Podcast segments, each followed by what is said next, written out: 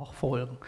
Letzte bin ich in einer Feuerwehrsitzung gehockt und nachher äh, ist es um einen Kurs gegangen und äh, ob ich den noch schnell machen könnte. Und dann habe ich im Kalender und habe gesagt, oh nein, wenn ich predige, dann geht das nicht. Und dann schaut mich der Kollege so an und schaut mich so an und sagt, wie viele Follower hast du eigentlich in deiner Kirche?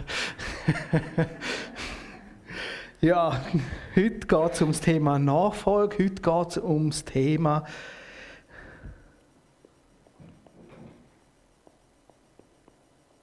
alles. Oh, wenn wir ein bisschen dick haben, hä?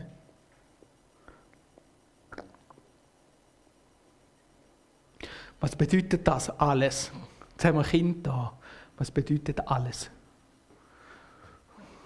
Hm. Weißt das jemand? Was bedeutet alles? Ganz Packung Gummibärli außer Eis. Ganz Packung Gummibärli außer Eis. Gesamthaft. Gesamthaft. Das Ganze. Genau. Alles. Heute geben wir alles. Heute geht es um alles. Man kennt es vielleicht vom Sporttag, oder? Alles geben. Ähm, wie, wie ist? Ein 12 Minuten Lauf oder äh, man weiß nicht was, oder? Alles. Es geht nicht um halbe Sachen, es geht um ganze Sachen. Und da werden wir auch einsteigen in Pfingsten. Pfingsten bedeutet alles. Gott gibt uns alles. Alles, was er hat. Das Beste, was er hat nämlich sein Sohn Jesus Christus und mit ihm nachher auch der Heilige Geist. Wir lesen da im Römer Kapitel 8, 31, was wollen wir nun hierzu sagen? Ist Gott für uns, wer kann wider uns sein? Der auch seinen eigenen Sohn nicht verschont hat, sondern hat, hat ihn für uns alle dahingegeben, wie sollte er uns mit ihm nicht alles schenken? Gott hat uns alles geschenkt und Pfingsten ist der Beweis dafür. Pfingsten, das lesen wir die Geschichte in der Apostelgeschichte 2. Die ganze Apostelgeschichte, Kapitel 2, ist voll von dem Pfingstwunder, wie sie zusammen sind. Sie haben bettet miteinander, sie haben so Gottesdienst gefeiert, wahrscheinlich ähnlich wie wir, bei 120 Leuten steht. Und nachher ist der Heilige Geist ausgossen worden. Glaube, du, Sarah, hast es vorher erzählt, oder? Äh, vorgelesen aus dem Joel. Ist das eine Stelle, wo verheißen wird, der Heilige Geist wird ausgossen. Und wenn Gott etwas ausgüsst, so richtig fest ausgüsst, dann macht er das in seiner Fülle. Das ist einfach Spritzkannenprinzip, oder? Viel. Wir haben letztens einen Ausflug gemacht als Familie, haben ein schönes Plätzchen gefunden zum Grillieren da am Seeli bei uns in der, in der Nähe. Und da habe ich gedacht, das Seeli, das ist schön, also das Plätzchen, da kann ich Predigt schreiben. Einmal. Und als ich die Predigt geschrieben habe, bin ich dort angefahren, wieder mit dem Velo, musste also durch den Wald durch. Nur, seit wir mit der Familie da waren, hat es geregnet zwischendrin. Und so bin ich an dem Weg gestanden und von mir etwa fünf Meter den Weg überflutet mit Wasser. Ich dachte, ja komm, das schaffst du, oder? Ich habe hinten dran ein Wägeli angehängt am Velo mit meinen Büchern drin und weiß nicht was, oder? Und das hatte so einen schwarzen Schutz rundherum. Ich denke, das ist wasserdicht, also ab durch. Da bin ich, weiß nicht wie, durch die gelunken. Es war tiefer, gewesen, als ich dachte. Es ist etwa wahrscheinlich mal gestanden, wäre so knietief gewesen und ich bin mit dem Velo durchgefahren und jetzt in der Glunken gestanden bin ich denke, jetzt einfach nicht anhalten. Und so bin ich hinten wieder rausgekommen mit nassen Füßen und habe dann die Predigt geschrieben. Und als ich an das Plätzchen angekommen ist, ist zwei Drittel von dem ganzen Plätzchen unter Wasser gestanden. Es hat gerade eine schöne Ecke gehabt, wo ich mein Tischchen anstellen konnte, zum Predigt schreiben. Und jedes Mal, wenn ich an Pfingsten gedacht habe, an das Wort alles, ist mir das Wasser in den Sinn gekommen. Und genau so gießt Gott aus. Manchmal fast ein bisschen viel. Einfach in der Fülle. Er gibt und gibt und gibt und gibt. Und jedes Mal, wenn ich an Pfingsten denke, habe ich in, die Wasser, in das Wasser hineingeschaut. Und mir ist die Großzügigkeit von Gott immer wieder ganz neu vor Augen gekommen. Und ich habe gemerkt, die Vegetation rundherum hat überhaupt nicht das Gefühl gehabt, sie hätte zu viel Wasser. Da war Wasser, da war Sonne und das hat gewachsen und, und ist, die Vögel haben gesungen, es war richtig schön. Und so gibt Gott in der Fülle alles, will er uns schenken alles. Und das ist Pfingsten. Du kommst den Heiligen Geist über. Wir haben gesehen, der Heilige Geist ist über dem Wasser geschwebt an der Schöpfung. Und nachher, was macht er? Alles, die ganze Schöpfung. Und nachher kommt Gott zum Mensch. Er macht den Mensch aus Erde, Dreck. Das ist ein Dreckshäufeli. Und nachher heißt es, er hat den Geist Gottes, der Ruach, eingeblasen. Und der Mensch ist lebendig. Und so gibt Gott, er schenkt Gott. Und er schenkt nicht nur Leben, er schenkt dir das ewige Leben mit uns allen. Ein Text, wo das ganz schön zum Ausdruck bringt, habe ich gefunden im Kolosser 1, 12 bis 14. Da lesen wir, Sagt Dank dem Vater, der euch tüchtig gemacht hat zu dem Erbteil der Heiligen im Licht. Er hat uns errettet aus der Macht der Finsternis und hat uns versetzt in das Reich seines geliebten Sohnes, in dem wir die Erlösung haben, nämlich die Vergebung der Sünden. Schauen wir das einmal an. Wir haben die Erlösung. Ja, das ist jetzt gerade wieder ein bisschen sehr dick. Wir haben die Erlösung, nämlich die Vergebung der Sünden. Ein riesiges Geschenk, darum ist Jesus gekommen. Und jetzt können wir uns überlegen, warum brauchen wir denn die Erlösung von der Sünde? Was ist Sünde überhaupt? Wir alle kommen auf die Welt, wir geben uns Mühe in unserem Alltag und schon von früh lernen wir, möglichst viele Optionen offen zu behalten. Ja? Möglichst viele äh, Optionen offen behalten, auch für meine Zukunft. Wir schicken Kinder in die Schule, dass sie etwas lernen. Wenn Kinder nicht in die Schule wollen, sagen wir, weißt, es ist wichtig für die Zukunft, dass du mal etwas gibst. So. Und je besser du in der Schule bist, desto mehr Optionen hast du offen. das ist grundsätzlich nicht schlecht. Aber das machen wir praktisch überall, wo wir können. Optionen aufmachen, so viel das kannst. Wenn wir Optionen sich offen behalten, passiert es aber auch, dass wir Menschen verletzen. Damit ich meine äh, Option offen behalte, muss ich vielleicht jemand anders auch verletzen, zurückstellen, abstellen. Und da passiert die Sünde. Dass ich mit Menschen nicht so umgehe, wie es eben Gott eigentlich will, wie er denkt hat, dass es richtig wäre. Und da drinnen passiert es auch, dass ich mich gegen Gott versündige, denn ich halte auch Gott gegenüber meine Option offen. Wenn er reagiert, dann ist gut. Wenn er nicht reagiert, auch gut, weil dann mache ich es selber. Und das sind Optionen. Und in diesen Optionen passieren oft viel Sünden. Sünde bedeutet, ich tue Gott nicht so behandeln, wie es richtig wäre. Ich tue einen Menschen nicht so behandeln, wie es richtig wäre. Und aus dieser Perspektive von Gott bin ich dann nicht mehr tragbar. Und das ist Sünde. Und jetzt kommt Jesus und nimmt all diese Fehler auf sich und stirbt, wird ausgelöscht für meine Sünde. Und das ist das, was der Paulus da, der Kolosser, schreibt. Wir haben die Erlösung erhalten, nämlich die Vergebung der Sünde. Und als Beweis, dass das passiert ist, als Beweis auch für uns, haben wir den Heiligen Geist bekommen. Und wenn wir den Heiligen Geist überkommen, dann passiert etwas ganz Faszinierendes. Wir werden zu Erben, ups, zum Erbteil, werden Erben der Heiligen im Licht. Erbe bedeutet, wir haben einen Vater und der Vater vererbt uns jetzt nämlich. Nämlich was? Sein Reich von seinem geliebten Sohn. Wir werden Erben vom Reich von Jesus. Und das, weil er uns eben errettet hat aus der Finsternis heraus. Und jetzt werden wir Erben von dem Reich, von Reich, von, von Gottes. Und Gott ist der, der alles hat. Die ganze Fülle, das ganze Leben, alles, was wir uns vorstellen können, ist bei Gott. Und der ganze Reichtum gibt er uns. Und wir sind jetzt nicht einfach irgendwelche Menschen, wenn wir Jesus annehmen, sondern wir sind Kind Gottes, Erbe vom Himmel. Und das ist sein Geschenk. Wir dürfen ihm Vater sagen und nicht irgendwie Gott oder äh, irgendetwas da oben sagen, sondern Vater. Das ist eine Beziehung. Das ist die Erlösung der Sünde, die er uns schenkt. Wir sind Gottes Kind, Erbe vom Himmel.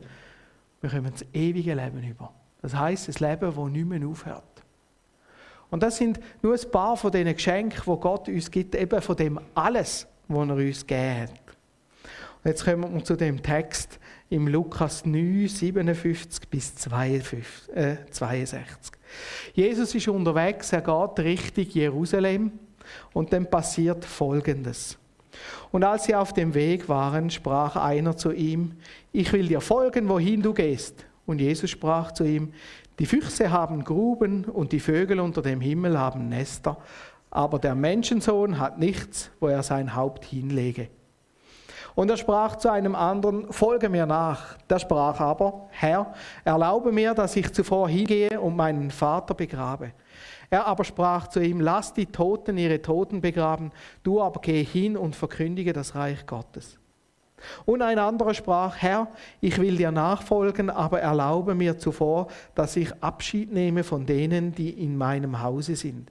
Jesus aber sprach zu ihm, wer die Hand an den Pflug legt und sieht zurück, der ist nicht geschickt für das Reich Gottes. Wenn wir den Text anschauen, müssen wir sagen, Herr Jesus, was ist jetzt mit dir passiert? Gerade mal schlecht aufgestanden. Das ist der Jesus, der gesagt hat, komme zu mir, ich werde nie nie jemand abstoßen, nie jemand rausweisen. Das ist der Jesus, wo der Pharisäer wüst gesagt hat, wie sie gesagt haben, äh, wegen der wegen der Eltern, wie, wie man das kann, ein bisschen umgehen kann. Und Jesus hat gesagt, ihr habt eure Eltern nicht geehrt. Und jetzt kommt der Jesus und sagt so Sachen. Da ist ein Mann, der sagt zu Jesus, ich will dir nachfolgen, wohin du auch gehst. Die gleiche Stelle finden wir in Matthäus und dort merken wir, das ist ein Pharisäer. Das ist ein Theologe, ein Schriftgelehrter, einer, der daraus kommt. Und es leitet die Vermutung nahe, dass das ein Mensch war, der auch ein bisschen darauf spekuliert hat, auf den Ruhm, auf die Ehre, die er bekommen könnte, wenn er mit Jesus geht.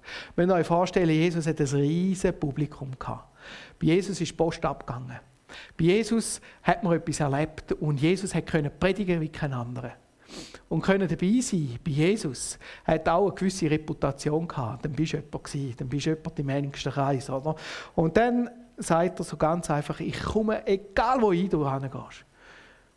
Und wie wir die Texte kennen aus dem Lukas, Jesus hat immer, äh, immer wieder gesagt, ich werde sterben, hat es aber niemand begriffen, was das bedeutet. Die haben mit weiss nicht was gerechnet. Jesus marschiert jetzt auf Jerusalem ein, wird König, stürzt die Römer und da dabei zu sein, das ist eine tolle Sache. Und Jesus sagt zu ihm, die Füchse haben Gruben und die Vögel unter dem Himmel haben Nester. Aber der Mensch, Menschensohn hat nie, nichts. Nichts, wo er sein Haupt hinlege. Da redet Jesus von der Empirik. Empirik, wenn du gläubig wirst, wenn du zu Jesus kommst. Empirik, dass nicht alles so schön ist, wie wir es uns vorstellen. Alles hingeben bedeutet, mein ganzer Luxus, Wohlstand, meine Ehe, meine Reputation Jesus zur Verfügung stellen. Und das ist nicht einfach. Das kostet viel. Alles, sagt Jesus. Alles. Menschen, die einfach das Gefühl haben, das ist gut, da kann passieren, dass, ja, dass man irgendwie auf ein Nebelgleis kommt. Es geht dann nicht um Jesus, sondern es geht um ihn. Ihn. Er ist im Zentrum. Der Mann. Und Jesus sagt, nein, das Reich Gottes ist im Zentrum. Ein anderer sagt, und er sprach zu einem anderen, folge mir nach. Da sprach aber, Herr, erlaube mir, dass ich zuvor hingehe und meinen Vater begrabe. Er aber sprach zu ihm, lass die Toten ihre Toten begraben, du aber geh hin und verkündige das Reich Gottes.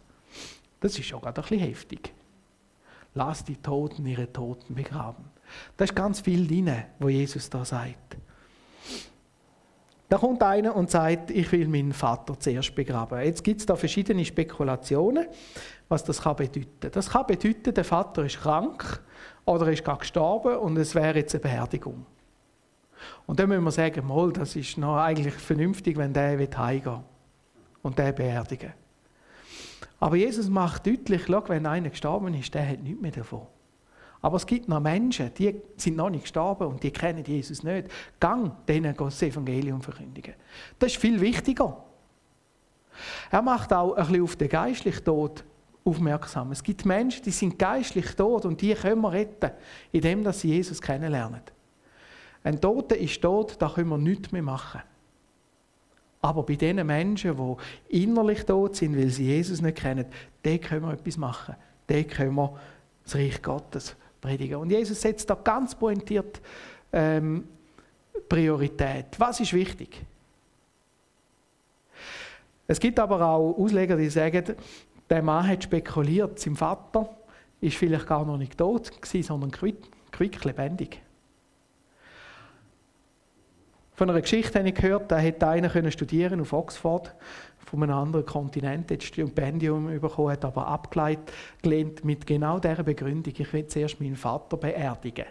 Nur der Vater sei noch ganz lebendig gewesen, so um die 40 herum, aber dann geht es ums Thema Erbe.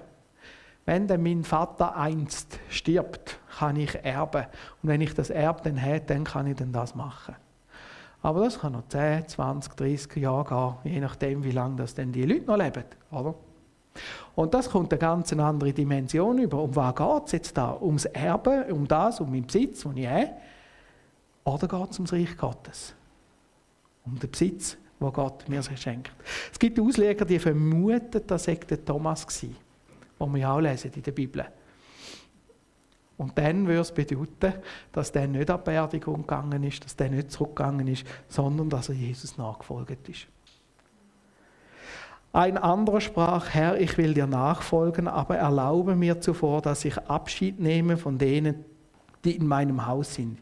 Jesus aber sprach zu ihm, wer die Hand an den Pflug legt und zieht zurück, der ist nicht geschickt für das Reich Gottes.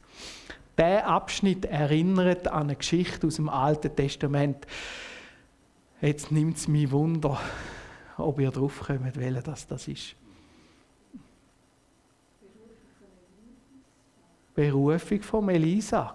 Was ist dort passiert? Wisst ihr das noch? Hey, ihr sind gut.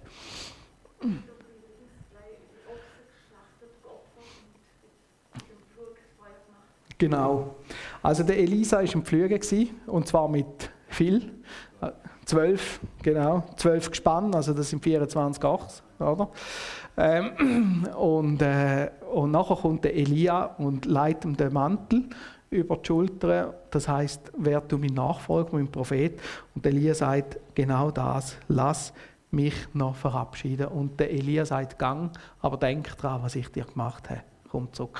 Und der Elia sagt: Gott, opfert das Zeug und kommt und wird Prophet. Und Jesus sagt jetzt da aber, wer zurückschaut und seine Hand am Flug legt, ist nicht geschickt fürs Reich Gottes.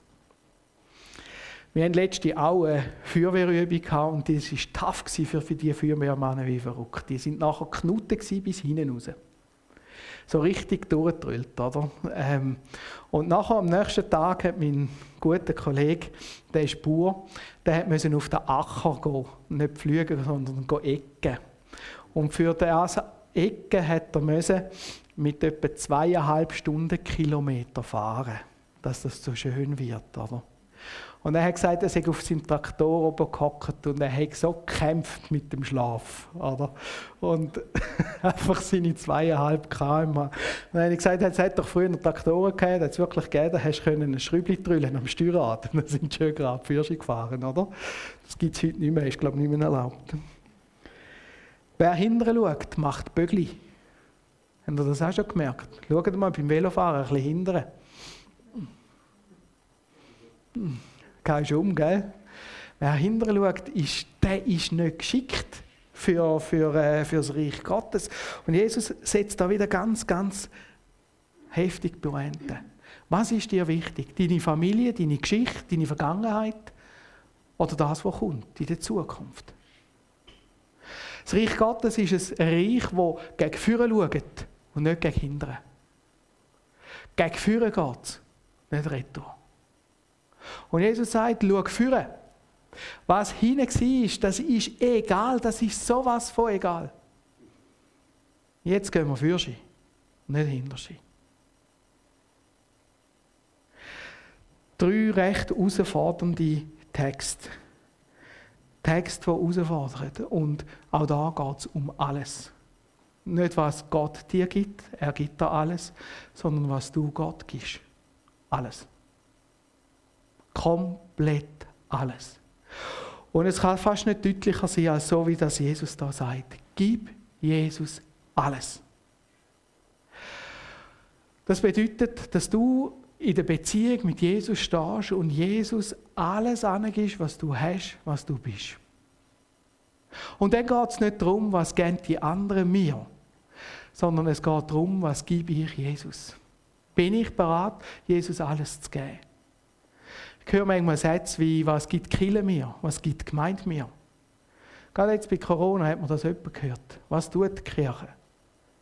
Aber das ist die falsche Frage. Die Frage in deinem Leben heisst nicht, was Kille tut für dich, sondern was gibst du Jesus? Das ist die Frage. Und wenn du dich einsetzt in das Reich Gottes, wenn du alles Jesus gibst, dann ist die Kirche auf einmal fähig, etwas zu geben. Aber deine Frage halte nicht, was geben die anderen mir? Was bist du bereit für den Glauben zu geben? Predigt muss mir etwas geben. Gehört mir auch etwas. Weißt, du, wenn du da rauslaufst und nichts hast von der Predigt, ist das nicht ein Prediger seine Schuld. Ich habe erlebt in meinem Leben, dass die schlechtesten Predigten, die ich hatte, Leute angesprochen haben. Und dann habe ich auf einmal gemerkt, Gott braucht nicht den Prediger, sondern er braucht seine Worte und er kann zu dir reden. Die Frage ist also nicht, was kann mir Predigt geben, sondern mit welchen Ohren hocke ich rein und was los ich, was höre ich. Und bin ich bereit, aufs Wirken, auf das Reden von Jesus zu hören. Das ist die Frage. Warum kommst du in die Gemeinde? Was sind deine Motive? Und Gott, Jesus, spricht da ganz klar deine Motive an. Und wir haben noch nie jemanden gezwungen, da reinzukommen. Ich habe früher als Teenie, als Jugendlicher, als Kind versucht, Leute zum Glauben zu überreden. Uh, das ist furchtbar schief gegangen. Stundenlang mit meinem Lehrer diskutiert und dann hat er nie mehr über den Glauben mit mir geredet. Wir können keine Christen machen. Wie steht es so schön in der Apostelgeschichte? Genau auch um Pfingsten. In der Apostelgeschichte 2, Vers 41. Die nur sein Wort annahmen, ließen sich taufen an diesem Tag und wurden hinzugefügt, etwa 3000 Menschen. Und der letzte Vers im Apostelgeschichte 2. Der Herr aber fügte täglich zur Gemeinde hinzu, die gerettet wurden. Gott hat dazu gefügt. Wir können das nicht machen. Gott hat dich angesprochen, hat dich beschenkt, dich reich beschenkt und du hast ihm etwas gegeben. Ich will dich auffordern, gib ihm alles. Das Leben als Christ ist kein Zuckerschlecken. Und das sehen wir auch da. Jesus verspricht dir kein schönes Leben, wenn du zu Jesus kommst. Überhaupt nicht. Und manchmal hat auch ein Ausleger geschrieben, habe ich noch interessant gefunden, manchmal haben wir den Leuten vielleicht zu wenig Konsequenzen gezeigt, was es bedeutet, wenn man jemand gläubig wird. Das bedeutet, dass Leute reinkommen und auch ein bisschen dabei sind. Und er hat geschrieben, manchmal wäre weniger mehr. Mehr Tiefgang. Mehr alles. Eben alles, alles. Und so bist du herausgefordert. Was gibst du, Jesus? Und Jesus sagt, ich will alles, alles von dir. Jesus sagt, wir schauen nicht retour. Wir schauen für sie. Oder wisst ihr nicht, dass die Ungerechten das Reich Gottes nicht erben werden? Täuscht euch nicht, weder Unzüchtige noch Götzendiener, noch Ehebrecher noch Lustknaben, noch Knabenschänder, noch Diebe, noch Habgierige, noch Trunkenbolde, noch Lästerer, noch Räuber werden das Reich Gottes erben.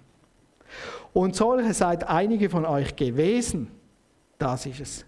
Das sind ihr gsi. Dass die nicht ins Reich Gottes kommen, das ist ja klar aber einige von euch gewesen. Das, was aber hinten ist, interessiert nicht. Aber ihr seid reingewaschen, ihr seid heilig, ihr seid gerecht geworden durch den Namen des Herrn Jesus Christus und durch den Geist unseres Gottes. Und so schauen wir für sie auf das, was kommt, was Gott parat wird. Auch so hat der Paulus gesagt, der Philipper, meine Brüder und Schwestern, ich schätze mich selbst nicht so ein, dass ich es ergriffen habe. Eines aber sage ich, ich vergesse, was dahinter ist und strecke mich aus nach dem, was vorne ist und jage dem vorgestreckten Ziel, dem Siegespreis der himmlischen Berufung Gottes in Christus Jesus. Dem jagt er nach. Und da will ich dich mitnehmen. Komm, wir jagen wieder ganz neu dem nach. Und das, was hinter uns war, das ist Vergangenheit. Das können wir nicht mehr ändern. Das hat uns Jesus vergeben, haben wir gesehen. Er hat uns rein gemacht. Und jetzt geht es für sie. Vorne. Und Jesus will alles, denn er will uns alles schenken. Manchmal habe ich das Gefühl, es gibt so Leute, die sind mal da, es gibt so wie zwei Pole. Die einen sagen, äh,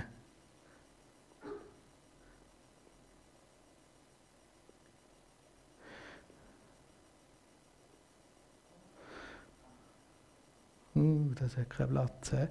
Die einen sagen, ich handle, und andere sagen, Jesus handelt. He?